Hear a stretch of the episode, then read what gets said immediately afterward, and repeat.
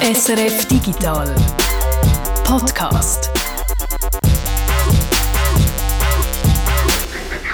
Das Datum ist Freitag, 16. Februar. Der Podcast heisst Digital und ich bin der Jörg Schirr. Und ich bin Tanja Eder. Und wir sind ja kein Börsenpodcast mit brandheißen Aktientipps. Also wir geben keine Anlagetipps, aber wenn wir das würden machen, dann hätte ich euch Anfang von diesem Monat empfohlen, schwer in die Geburtstagskuchenindustrie zu investieren. Also, ich will ja nicht deine Fähigkeit als Börsenguru in Frage stellen, aber nur weil Valentinstag im Februar ist, heisst das nicht, dass dann auch die Babys auf die Welt kommen. So habe ich das ja natürlich gar nicht gemeint. Aber Februar, das ist einfach der Geburtstagsmonat. Tanja, vor zwei Wochen haben wir hier doch 20 Jahre Facebook gefeiert. Und jetzt haben wir schon wieder etwas zu feiern. Nein, wir haben sogar zwei Sachen zu feiern, nämlich 15 Jahre WhatsApp das ist am 24. Februar 2009 gegründet worden und es ist zehn Jahre her, seit Facebook WhatsApp am 19. Februar 2014 hat gekauft. Ja, okay, das sind wirklich viele Geburtstage aufs Mal und erst noch alle in der gleichen Meta-Familie, wo Facebook und WhatsApp ja dazugehören. Also der Mark Zuckerberg, der ist diesen Monat ziemlich ausgeprägt. Und während der Herr Zuckerberg jetzt noch die letzten Girlanden und Kerzen wegräumt und im Tiefkühler Platz sucht für die übrig gebliebenen Kuchenstücke, da widmen wir uns diese Woche mal WhatsApp. Wie hat sich WhatsApp in den letzten 15 Jahren entwickelt und wie geht es mit der App weiter? Wie steht es um Fake News und Desinformation bei WhatsApp? Und könnte es sein, dass Meta aus WhatsApp vielleicht so eine Art Super-App machen Also, noch eines Happy Birthday und dann geht's los.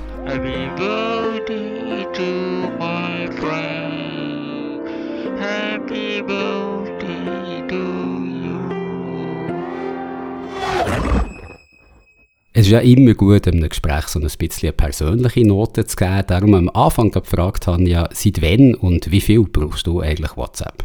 Mm, ich glaube im Fall, ich brauche es einfach, seit ich so ein Smartphone habe. Also WhatsApp hat für mich einfach das SMS ersetzt, mit dem Unterschied, dass man Gruppenchats machen und Emojis schicken kann. Sonst ist es für mich eigentlich das Gleiche. Und wie sieht es bei dir aus? Wie lange bist du schon so bei WhatsApp dabei? Ich habe eine ganz komische Beziehung zu WhatsApp. Ich war lange stolz darauf, dass ich nicht WhatsApp brauche, sondern lieber SMS schicke. Also, dass ich nicht einen Gratisdienst brauche, sondern den Netzbetreiber für jedes SMS etwas zahlen. Das hätte man ja früher noch müssen. Und wenn du jetzt würdest fragen, auf was man da genau sollte stolz sein Ja, da frage ich mich schon ein bisschen. Dann kann ich dir das ehrlich gesagt nicht mehr genau sagen. Buchen wir es mal einfach so unter jugendlicher Dummheit ab. Aber es hat sicher auch damit zu tun gehabt, dass ich nicht noch einen Metadienst brauchen und dass ich mit iMessage auf dem iPhone sowieso schon viel von meinen Bekannten habe können gratis Nachrichten schicken Und es hat sicher auch damit zu tun gehabt, dass man am Anfang eben noch lange nicht alle Leute bei WhatsApp können verwünschen, dass lange noch nicht alle ein Konto hatten und da ist SMS dann trotzdem die sicherere Variante gewesen, also so eine Art Infrastrukturdienst, wo du eben sicher ist können sein, dass du jeden und jede damit kannst kontaktieren. Und daran hat sich ja eigentlich seither nichts geändert. Daran nicht, aber das ist jetzt eben auch bei WhatsApp so. Also es gibt heute kaum mehr jemanden, der nicht ein WhatsApp-Konto hätte. Sogar meine Eltern, die beide über 80 sind und wenn die irgendeine App brauchen, dann kann man glaube wirklich sagen, dann brauchen sie alle. Aber wie sieht das bei dir aus? Wie sieht das bei dir aus, bei deiner Familie, in deinem Bekanntenkreis? Das ist bei mir glaube ich, genauso. Also ich wüsste jetzt niemand, der kein WhatsApp hat und es wird eigentlich schon fast ein vorausgesetzt. Ich glaube, der einzige Unterschied ist, dass bei mir die Großeltern sind und nicht meine Eltern, die über 80 sind. Aber eben, was die Erreichbarkeit angeht, da gibt es heute eigentlich kaum mehr Unterschied zwischen WhatsApp und SMS. Allerdings kannst du mit WhatsApp halt noch viel mehr machen. Du hast es schon gesagt und wir kommen dann auch noch dazu. Weltweit, noch ein paar Zahlen, weltweit brauchen fast 3 Milliarden Leute WhatsApp. Also die neuesten Zahlen, die ich gesehen habe, die zeigen so um die 2,8 Milliarden. Und auch in der Schweiz ist es eine der beliebtesten Apps, ja sogar eine der beliebtesten Marken überhaupt. Das zeigt der neue Brand Indicator Switzerland. Das ist so ein Ranking, wo gestern ist rausgekommen und wo eben nach den beliebtesten Marken in der Schweiz fragt. WhatsApp ist da auf dem zweiten Platz mit 77,9 Punkten, nur knapp hinter dem Migro, wo auf 78,8 Punkte kommt und auf dem dritten Platz da wäre noch Google mit 75 Punkten. Ich habe auch noch eine aktuelle Statista-Umfrage zitieren, die gerade letzten Monat ist gemacht wurde und wo Schweizerinnen und Schweizer sind gefragt worden, welchen Instant Messenger oder Videocall-Dienst, dass sie regelmäßig brauchen. Da ist WhatsApp mit 80% die klare Nummer 1 geworden. Der Facebook Messenger auf dem zweiten Platz, der kommt gerade nur noch auf 35%. Und wenn man die Frage noch ein bisschen ausdehnt und ganz allgemein nach sozialen Netzwerken fragt, da liegt WhatsApp mit 80% immer noch ganz vorne. Facebook und Instagram brauchen in der Schweiz um die 60%. Twitter bzw. heute eben X, das ist nur 25%. Also das heißt in dem Fall eigentlich, WhatsApp ist das beliebteste soziale Netzwerk von der Schweiz. Aber ist denn WhatsApp überhaupt ein soziales Netzwerk und nicht einfach nur ein Chat? Ja, das ist eine Abgrenzung, die heute gar nicht mehr so einfach ist, aber auch da kommen wir dann noch dazu. Sicher ist, eine reine Nachricht-App ist WhatsApp schon lange nicht mehr, das wissen wir alle, oder um alle die, es brauchen. Es hat heute ja noch ganz andere Funktionen. Also in den letzten 15 Jahren, da ist viel passiert, weil am Anfang, also im Februar 2004, da hat WhatsApp ja noch nicht viel mehr können als eben einfach Nachrichten schicken, oder? Noch nicht einmal das. Also angefangen hat das Ganze sogar noch eine Nummer kleiner. Ganz am Anfang, da hast du mit WhatsApp einfach nur einen Status können setzen, also sagen, was bei dir gerade so los ist. WhatsApp eben. Also bin gerade im Kino, bin am Arbeiten oder bin auf dem WC, so Sachen halt. Okay, komische Idee. Und wann und wie sind die Macher dann auf die Idee gekommen, daraus jetzt einen Messenger zu machen, also so eine Nachrichten-App? Da sind sie gar nicht selber drauf gekommen, sondern das sind die Nutzerinnen und Nutzer gewesen, die quasi die Idee haben gegeben. Etwas, was man in der Technologiewelt ja noch ab und zu kann sehen kann, also der Hashtag, den wir heute zum Beispiel alle brauchen, der ist von Nutzerinnen und Nutzern bei Twitter gefunden worden. Die haben den gebraucht, um bestimmte Themen zu bündeln, zu verschlagworten, wo das dann anders noch gar nicht gegangen wäre. Also das ist jetzt aber der Hashtag. Wie haben denn Nutzerinnen und Nutzer von WhatsApp das zur Nachrichten-App gemacht? Mit Hilfe von Apple. Ein paar Monate nach dem Start von WhatsApp hat Apple die sogenannten Push-Benachrichtigungen auf dem iPhone eingeführt. Die es dort noch nicht von Anfang an gegeben, also dass du automatisch eine Meldung bekommst, wenn sich irgendwo etwas geändert hat. Und die WhatsApp-Nutzerinnen und Nutzer, die haben diese neue Möglichkeit dann gebraucht, um sich per Statusänderung so kleine Nachrichten zu schicken. Also hast du eine Nachricht in Status geschrieben und das ist dann per Push-Meldung automatisch an all deine Freundinnen und Freunde geschickt worden, die auch auf WhatsApp brauchen, egal ob sie sie die App gerade offen hatten oder nicht. Im August 2009, also ein halbes Jahr nach dem Start, hat WhatsApp eine neue Version veröffentlicht, wo das Schicken von Nachrichten als Funktion fix mit drin war. Und erst von der sind eigentlich die Userzahlen steil nach oben gegangen. Zuerst haben es nur eine Handvoll Leute gebraucht und äh, nachdem sie die Nachrichtenfunktion haben eingeführt haben, waren es gleich eine Viertelmillion gewesen und heute sind wir eben bei fast 3 Milliarden.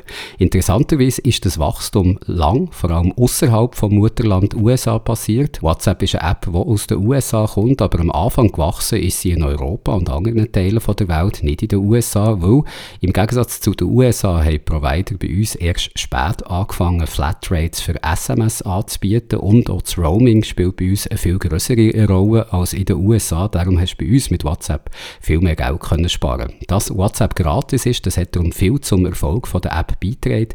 Das können wir hier zum Beispiel auch in einem 10 vor 10 Bericht hören. SMS war mal. Heute schreibt man sich via WhatsApp. Der Nachrichtendienst funktioniert eigentlich genau gleich wie die gute alte SMS.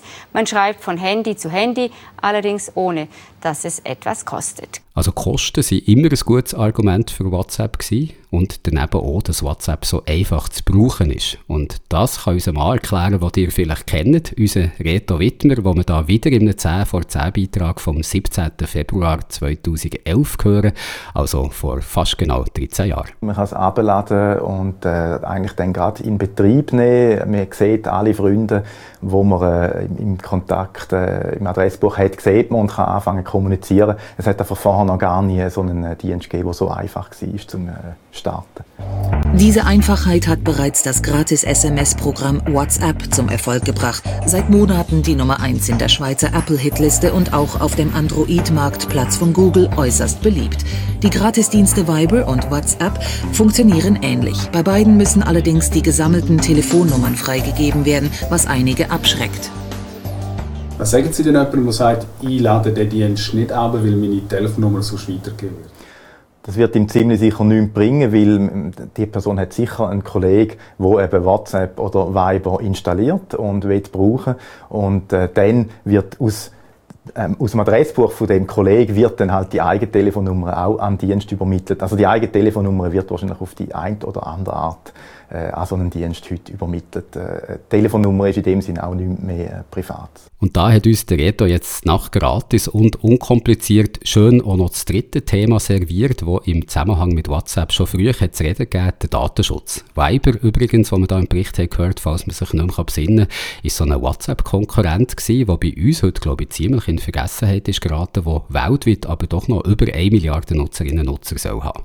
Okay, merci für die Anmerkung. Aber bevor das mit dem Datenschutz jetzt noch vergessen geht, erkläre lieber nochmal, was da in Bezug auf WhatsApp das Problem ist. Ja, der junge Reto im Jahr 2011 hat das ja sehr schön erklärt. WhatsApp hat dann nicht nur die eigenen Telefonnummern gesammelt, sondern gerade alle abgezogen, die jemand im Adressbuch auf dem Smartphone hatte. Etwas, wo man sich heute vielleicht schon fast ein bisschen dran hat gewöhnt. Also der Reto hat es ja gesagt, Telefonnummern, das ist halt nicht mehr privat. Aber das ist nicht das einzige Problem mit dem Datenschutz, wo WhatsApp in den letzten 15 Jahren hatte.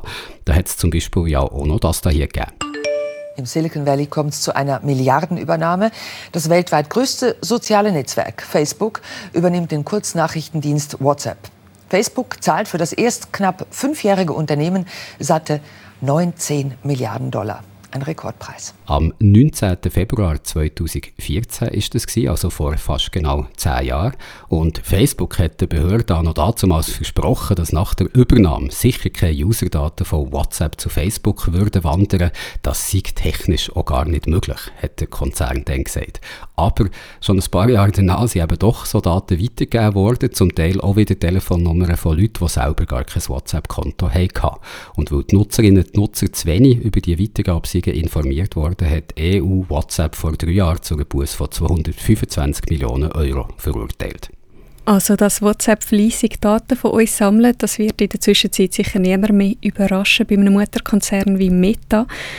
Aber einfach, um das da auch nochmal geklärt zu haben, bei den eigentlichen Nachrichten, da sieht es ja anders aus, oder? Also bei all dem, was wir per WhatsApp so hin und her schicken, da kann WhatsApp und auch Meta nicht mitlesen. Nein, das geht nicht. Seit 2016 sind Nachrichten bei WhatsApp von Ende zu Ende verschlüsselt. Das heisst, nur die beiden Personen oder Gruppen, die da miteinander schreiben, telefonieren, die können mitlesen, mitlesen, mitschauen. Der Übermittler dazwischen, also WhatsApp, kann das nicht.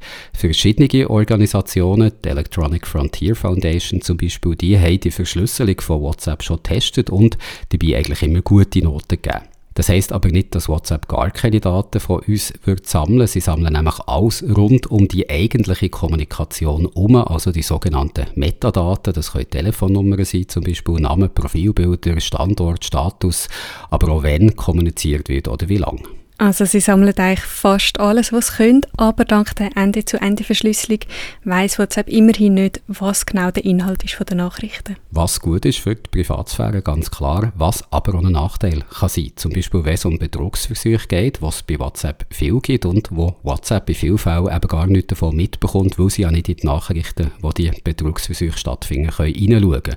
Aber es kann ein Problem sein, wenn es darum geht, ob Nutzerinnen und Nutzer durch politische Inhalte, die sie auf WhatsApp sehen können, beeinflusst werden. Etwas, wo wir ja lange darüber geredet haben, wo wir vor zwei Wochen hier im Podcast den 20. Geburtstag von Facebook haben gefeiert da ist es um die Frage gegangen, welchen Einfluss hat Facebook auf den politischen Prozess? Stimmt es, dass das Netzwerk kann Filterblasen bilden kann, wo die Leute drin dann nur noch eine Meinung mitbekommen? Und kann Facebook vielleicht durch bestimmte Inhalte Einfluss nehmen auf Abstimmungen und Wahlen? Und für das haben wir dann mit dem Carsten Donay geredet. Er ist ein Assistenzprofessor am Institut für Politikwissenschaften von der Uni Zürich und er leitet dort die Forschungsgruppe zu politischem Verhalten und digitalen Medien. Und einfach nochmal schnell zur Erinnerung, wenn es um einen politischen Einfluss von Facebook geht und um die Problematik von der Filterblasen, hat uns der Carsten Donay denn das da hier gesagt. Diese Filterblasen, die immer vorgeworfen wurden, die gibt es halt in der Form eigentlich nicht so stark, wie man angenommen hat. Also Filterblasen sind viel, viel durchlässiger, als man gedacht hat. Leute haben immer noch viel diversere Informationen. Das gilt nicht nur für Facebook, sondern auch für andere soziale Medien. Filterblasen, die sind durchlässiger als gern behauptet wird. Es gibt sogar Studien, die sagen, dass Leute, die in den sozialen Medien unterwegs sind, insgesamt mehr und diversere Informationen mitbekommen als die, die keine sozialen Medien brauchen. Und das gilt in dem Fall auch für WhatsApp.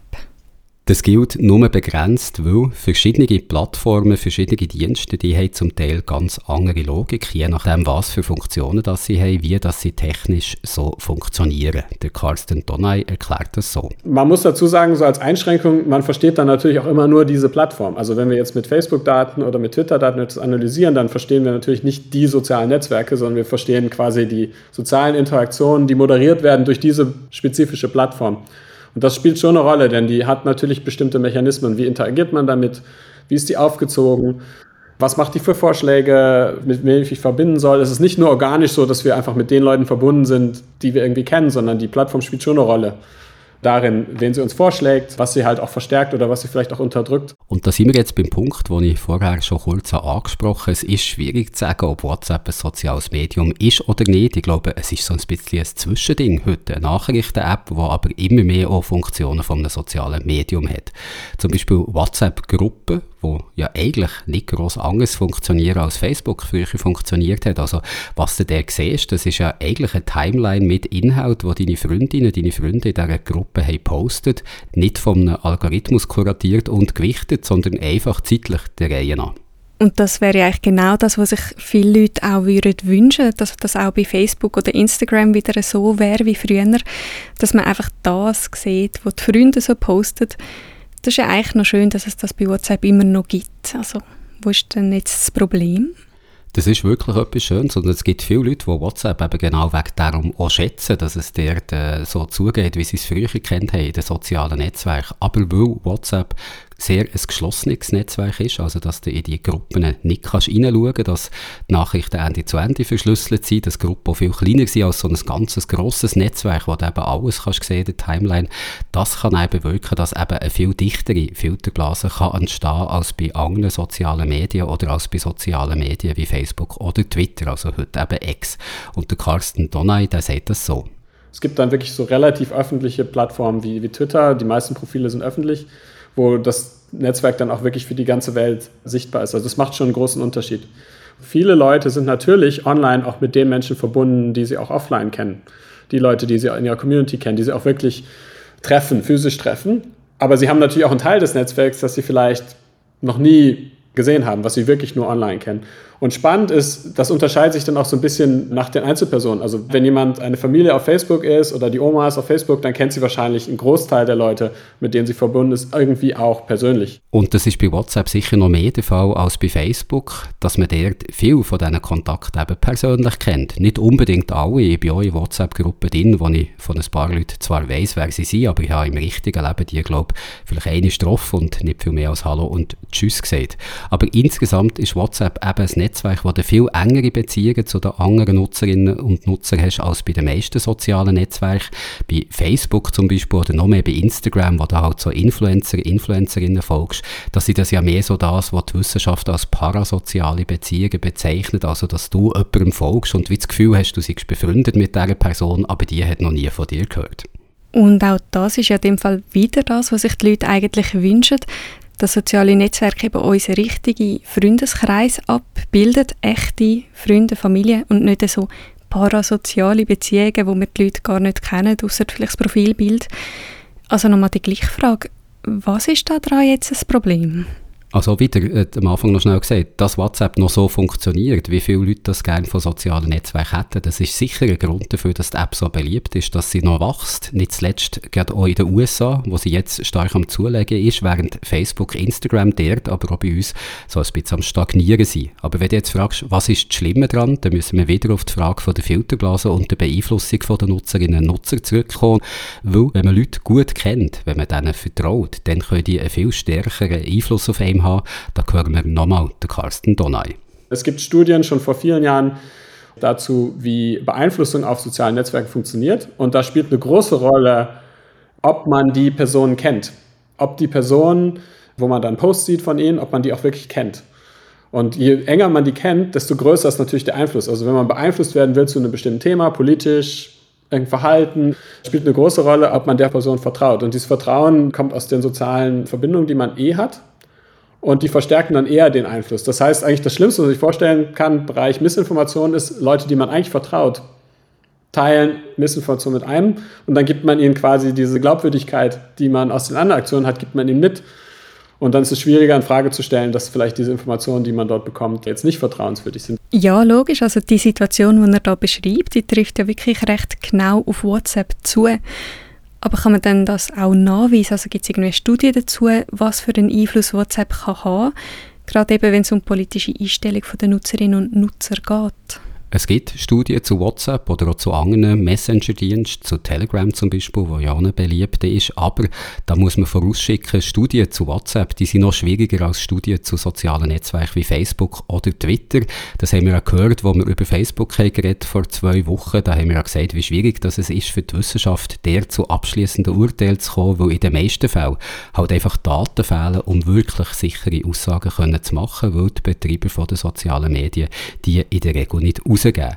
Jetzt kann man bei Plattformen wie Twitter, also X oder bei Facebook, bei Instagram ja von außen noch zu einem gewissen Grad hineinschauen, wenn es jetzt nicht gerade um private Unterhaltungen geht. Aber bei WhatsApp geht das eben nicht. Außer man ist selber Teil von einer Gruppe, was für die Wissenschaft unter Umständen aber sehr schwierig kann sein, da in so eine Gruppe reinzukommen, wenn sich in dieser Gruppe alle untereinander kennen und vielleicht auch genau darauf schauen, wer da Neues dazu stößt. Aber du hast gesagt, dass es trotzdem Untersuchungen zum Thema gibt. Und äh, zu was für einem Schluss kommen denn die? Es gibt Studien zu WhatsApp, zum Beispiel zur Situation in Brasilien. In Brasilien ist WhatsApp eine der meist genutzten Plattformen zum Verbreiten, Kommentieren von News, mehr oder weniger so auf dem gleichen Platz wie Facebook. Und das hat damit zu tun, dass es in Brasilien nur wenige Leute gibt, die einen Festnetzanschluss haben und dass es von den Provider dort kaum Mobile Flatrates gibt. Also dass man eigentlich immer muss zahlen, wenn man sich auf dem Smartphone etwas anschaut, wo da eben Daten anfallen. Aber die Provider dort, die Daten bei WhatsApp WhatsApp nicht verrechnen. Also WhatsApp ist im Gebrauch quasi gratis, darum ist es in Brasilien so beliebt. Und was für einen Einfluss hat WhatsApp jetzt dort also auf die Politik in Brasilien? In Brasilien hat man gesehen, dass WhatsApp bei der Wahl von Jair Bolsonaro im Jahr 2018 eine grosse Rolle hat gespielt, dass über WhatsApp viel Fake News und Desinformation über die Gegnerschaft von Bolsonaro ist verbreitet worden. Das Gleiche hat man gesehen in Ländern mit ähnlicher Ausgangslage, also was eben die Verbreitung oder die Kosten von WhatsApp angeht, Chile, Indonesien, Indien. In Indien ist WhatsApp sehr verbreitet, es ist mit über einer halben Milliarde Nutzerinnen und Nutzer das Land mit der grössten Userbasis. Und in den vergangenen Jahren hat es in Indien immer wieder Fälle gegeben, wo per WhatsApp-Nachrichten Desinformation ist verbreitet wurde, wo schließlich zu Gewalt gegen Minderheiten so geführt hat und in ein paar Fällen sogar zu Lynchmorden. Aber eben, bei all dem muss man sagen, dass der Wissenschaft genaue Einblicke fehlen, um wirklich können zu sagen, das und das ist wegen WhatsApp passiert. Also kann man, wie bei sozialen Netzwerken wie Facebook oder Twitter, X, nur sagen, die Annahme die liegt nach, dass WhatsApp zur Radikalisierung, sogar zur Gewalt kann beitragen aber abschließend beweisen lässt sich das eben nicht. Jetzt ist es ja aber so, die Situation in Ländern wie Indien oder Brasilien, die kann man nicht direkt mit unserer Situation vergleichen. Wie du gesagt hast, WhatsApp ist dort für viele Leute die einzige Informationsquelle oder zumindest eine der wichtigsten Informationsquellen. Wie ist es denn bei uns? Wie ist die Situation in Europa oder in der Schweiz? Hier haben wir zum Beispiel während der Corona-Pandemie gesehen, dass Falschinformationen per WhatsApp sind verbreitet wurden oder auch jetzt gerade aktuell nach dem Angriff von der Hamas auf Israel im Oktober hat es bei WhatsApp viel Desinformation gegeben und zuletzt haben wir etwa auch bei den Bauernprotesten in Europa gesehen, dass sich die Akteure da bei WhatsApp haben koordiniert und vielleicht auch radikalisiert. Das ist auch möglich, das alles, wo WhatsApp in den vergangenen Jahren immer größere Gruppen hat möglich gemacht. Da hat es zuerst eine Limite von 100 Leuten, die ist dann erhöht worden auf 256, dann auf 512 und jetzt liegt sie bei 1024.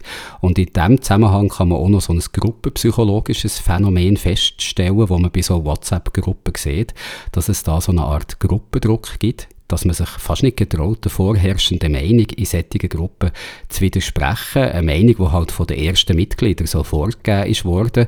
Und das kann den Effekt von so einer Filterblase noch verstärken. Also zum einen schaffen es abweichende Meinungen gar nicht reinzukommen von außen, wo die Gruppe ja geschlossen ist. Und in der Gruppe innen können solche abweichende Meinungen wegen dem Gruppendruck auch gar nicht erst entstehen. Und wird da irgendetwas dagegen unternommen? Also kann man überhaupt verhindern, dass WhatsApp immer mehr so ein Mittel zur Radikalisierung wird? Also Bauernprotest, das ist ja noch das eine. Aber wenn man jetzt hört, dass WhatsApp-Kampagnen in Indien sogar zu Lynchmord haben geführt, äh, dann müsste man doch eigentlich etwas unternehmen, dass das sicher nicht mehr passiert. Also wenn man Politik anschaut, dann hat es von Seiten der EU zum Beispiel in der Vergangenheit immer mal wieder die Forderung gegeben, dass Ende-zu-Ende verschlüsselige Apps so verboten werden. Da lassen wir hier jetzt mal dahingestellt, ob das der richtige Ansatz wäre, das Problem in den Griff zu bekommen. Ich persönlich denke, eher nicht. Aber auch WhatsApp hat selber Massnahmen getroffen, um die Massenmobilisierung oder man könnte vielleicht auch sagen, die Radikalisierung durch die App schwieriger zu machen. Sie haben zum Beispiel eingeschränkt, wie manchmal eine Nachricht an andere Nutzerinnen und Nutzer kann weitergeleitet werden. Das geht heute nur noch maximal fünfmal und wenn es eine Nachricht ist, die dir selber schon ist weitergeleitet worden, dann kannst du die nur noch einmal weiterleiten und das soll halt verhindern, dass so Desinformation viral in Gruppen kann verbreitet werden und einen noch viel größeren Effekt kann haben.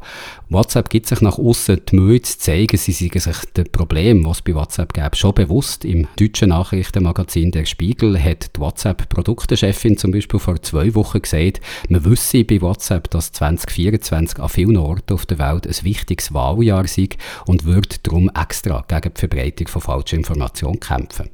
Und hat die Produktchefin auch gesagt, wie WhatsApp das genau machen Also mal abgesehen davon, dass man die Nachrichten jetzt nicht mehr unbeschränkt kann weiterleiten kann.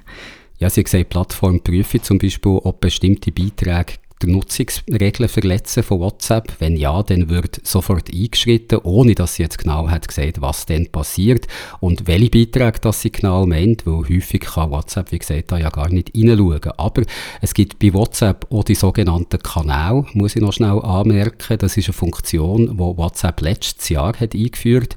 Die funktionieren so ein bisschen wie ein Blog. Also jeder, jede kann so einen Kanal erstellen oder eben abonnieren und so auf dem Laufenden bleiben, was Freunde, Promis, Behörden oder Unternehmen auf diesen Kanal alles veröffentlichen. Und da kann man natürlich schon sehen, was geschrieben wird und ob das die Nutzungsregeln verletzt. Außerdem hat sie gesagt, die Produktchefin soll es bei diesen Kanal keine Kommentarfunktion geben, dass es also auch so nicht noch eine Radikalisierung kann vorantreiben kann. Also das sind so verschiedene Massnahmen, die sie da haben angekündigt, wo man sich natürlich immer fragen kann, ob das jetzt schon genug sei. Aber immerhin, bei WhatsApp scheint es für Meta jetzt eigentlich nicht unbedingt nach dem Motto zu gehen, Move fast and break things, wo sie schon immer hatten, weil es einfach Wachstum um jeden Preis war. Und ich glaube, das hat auch einen guten Grund, dass sie da vielleicht nicht zu viel riskieren wollen, weil WhatsApp hat, glaube ich, von allen Diensten, die Meta so im Portfolio hat, heute noch am meisten Potenzial. Was, das einfach so als Randbemerkung, eigentlich noch interessant ist, wo WhatsApp, denke mir, geht bei der Berichterstattung über Meta immer gerne ein bisschen vergessen oder wird ein bisschen stiefmütterlich behandelt. Also WhatsApp scheint für die Medien nicht ganz so interessant zu sein wie vielleicht Facebook. Facebook oder Instagram. Aber Facebook und Instagram, die sind, wie gesagt, eher am Stagnieren und bei WhatsApp liegt noch recht viel drin, auch was neue Funktionen angeht. Mm, wie meinst du das jetzt genau? Ist das so wieder so ein, ein Aktien-Guru-Bauchgefühl oder hast du da konkrete Gründe, wo WhatsApp noch mehr Potenzial hat? Also um es nochmal zu sagen, wir sind kein Anlage-Podcast, wir geben keine Aktientipps. Aber wenn ich sage, bei WhatsApp, da liegt noch mehr drin, da können auch noch neue Funktionen kommen, dann können wir zum Schluss jetzt noch ein neues Kapitel oder ein letztes Kapitel der Geschichte von WhatsApp aufschlagen. Ein Kapitel, das dann den Titel Super-App Fragezeichen trägt. Über Super-Apps haben wir hier im Podcast ja auch schon einiges geredet, also Apps, die eigentlich alles können, die zum Teil sogar einen eigenen App Store innerhalb von der App haben, sodass du dann eigentlich gar keine andere App mehr müsstest brauchen. Die bekannteste von diesen Super-Apps, das einfach auch nochmal zur Erinnerung, ist sicher WeChat aus China. Mit der kannst du Nachrichten verschicken, aber du kannst auch Videos schauen, chatten, gamen, shoppen und so weiter. Und der Elon Musk hat in der Vergangenheit immer mal wieder gesagt, er möchte aus Twitter bzw. X so eine Super-App machen. Aber das haben wir im Podcast dann gesagt, dass die Chancen da eher schlecht stehen, vor allem auch, weil WeChat in China unter ganz anderen Voraussetzungen ist gestartet, als eine Super-App das hier müsste machen aber wenn ich jetzt Geld müsste draufsetzen welche Apps bei uns vielleicht zu einer Super-App schafft, dann würde ich sicher eher auf WhatsApp wetten als auf X.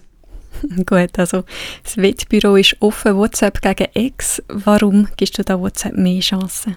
Ah, zum einen natürlich wegen der riesigen Userbasis, wo WhatsApp hat, ein Vielfaches von X, also die fast 3 Milliarden. Und zum anderen, weil WhatsApp eigentlich heute schon so eine Art Super-App ist, wenn man sich richtig überlegt. In den letzten zehn Jahren, seit eben Meta WhatsApp hat übernommen, sind da immer mehr Funktionen dazugekommen, sodass WhatsApp, wie gesagt, heute eben viel mehr ist als eine reine Nachrichten-App. Also es ist irgendwo so ein Zwischending geworden zwischen einem Messenger, einem Finanzdienst und einem sozialen Medium. In einem Interview mit mit der New York Times hat Mark Zuckerberg im November gesagt, WhatsApp sei für ihn so etwas wie die Zukunft der sozialen Medien. Also WhatsApp sei das nächste Kapitel für Meta und, das hat er auch gesagt, die Unternehmen die würden Schlangen stehen, um WhatsApp als Marketingplattform zu brauchen. Mhm. Jetzt stimmt das eigentlich wirklich oder ist das vielleicht auch ein bisschen Wunschdenken vom Herrn Zuckerberg? Also so ganz aus der Luft gegriffen ist es sicher nicht. Seit 2018 gibt es für Unternehmen eine extra WhatsApp-App. WhatsApp Business heisst die.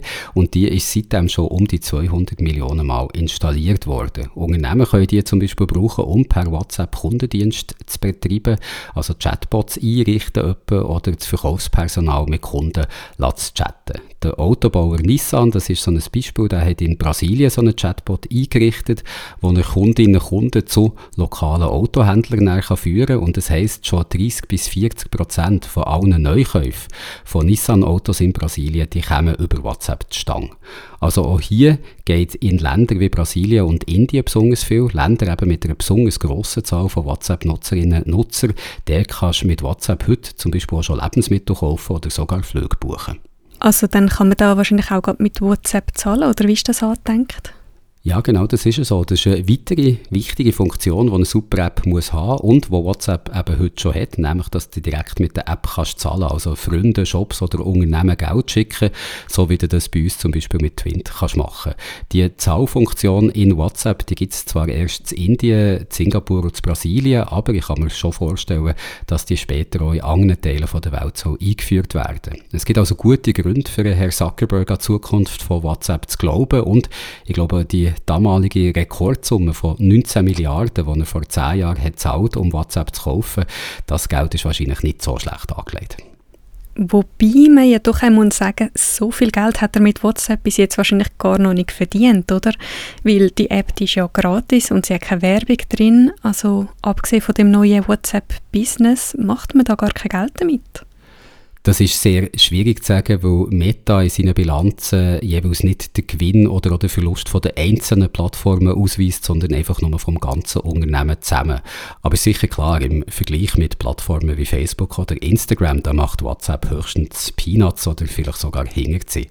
Wobei man sich keine Sorgen um Meta muss machen. Das Unternehmen hat allein im letzten Jahr einen Umsatz von gut 40 Milliarden Dollar gehabt. Und auch WhatsApp hat schon ein paar Einnahmequellen, die kommen fast alle von der Business Businesskunden. Also Meta verdient zum Beispiel an dem Zahlservice in diesen drei Ländern, zu Indien, Singapur oder zu Brasilien und verdient auch damit, dass Unternehmen per WhatsApp Business können mit ihren Kundinnen und Kunden reden, ihnen dort können Werbenachrichten schicken. Das kostet pro Empfänger, Empfängerin stolze 10 Rappen pro Nachricht. Also ich weiss den Preis nur für Deutschland, das sind 11,31 Cent. Und außerdem kann Meta auch noch indirekt von WhatsApp profitieren, nämlich wenn sie Userdaten von WhatsApp brauchen, um mit diesen Werbung auf Facebook oder Instagram können zu personalisieren. Also bei Leuten, die ein WhatsApp-Konto haben und auch eins bei Facebook oder Instagram. Werbung, das ist gerade so ein gutes Stichwort. Das wollte ich noch fragen, so zum Schluss. Bei WhatsApp gibt es das ja, wie gesagt, nicht. Oder jedenfalls noch nicht. Wird das für immer so bleiben oder gibt es da vielleicht schon Pläne der Nutzerinnen und Nutzer gleich, dass einem das Erlebnis zu bieten, das man von Facebook und Instagram schon kennt? Da kann ich vielleicht noch einmal die WhatsApp-Produktechefin zitieren, die vor zwei Wochen im Spiegel genau nach dem ist gefragt wurde. Und da hat sie gesagt, bei Meta würde man absolut nicht daran denken, Werbung in Privatchats einzuführen. Allerdings, dass es irgendeine Werbung in den WhatsApp-Kanal geben könnte, das hat sie nicht komplett ausschließen, aber für das gäbe es absolut noch keinerlei Zeitplan. Gut, um die Corporate Speech zu übersetzen, das heißt also, Werbung in den Kanal kommt garantiert. Und wahrscheinlich weiß man bei Meta sogar schon, wann. Gut, ja, in dem Sinn, Happy Birthday WhatsApp.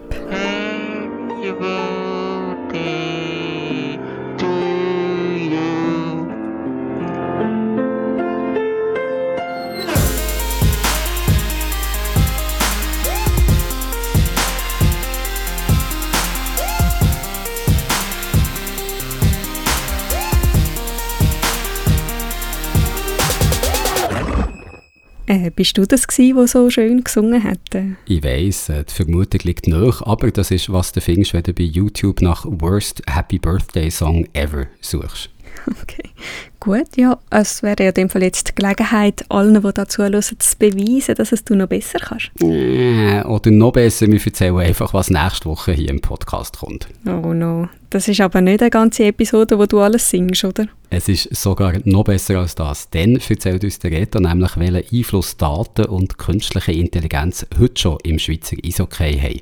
Für das hat sich der Reto in der Eishockey-Szene umgelost und gefragt, was die Vereine da in Sachen individuelle Leistung der Spieler und Taktik der Teams so machen. Hören wir nächste Woche hier im Digital Podcast. Der kommt nämlich auch nächsten Freitag wieder. Und wenn ihr uns in der Zwischenzeit bis dahin noch etwas sagen wollt, zum Beispiel Lob an mir oder Kritik an Jürg, okay. oder wenn ihr eine Frage habt oder einen Themenvorschlag, dann freuen wir uns, das zu hören. Ein WhatsApp haben wir zwar nicht, aber eine E-Mail-Adresse, nämlich digital.srf.ch. Und natürlich könnt ihr euch auch auf unserem Discord-Server melden. SRF Geeksofa heisst der. Und den Link dazu findet ihr wie immer in den Shownotes von diesem Podcast hier. Da bleibt mir jetzt also eigentlich nur noch eins. Tschüss und bis nächste Woche. Tschüsseli.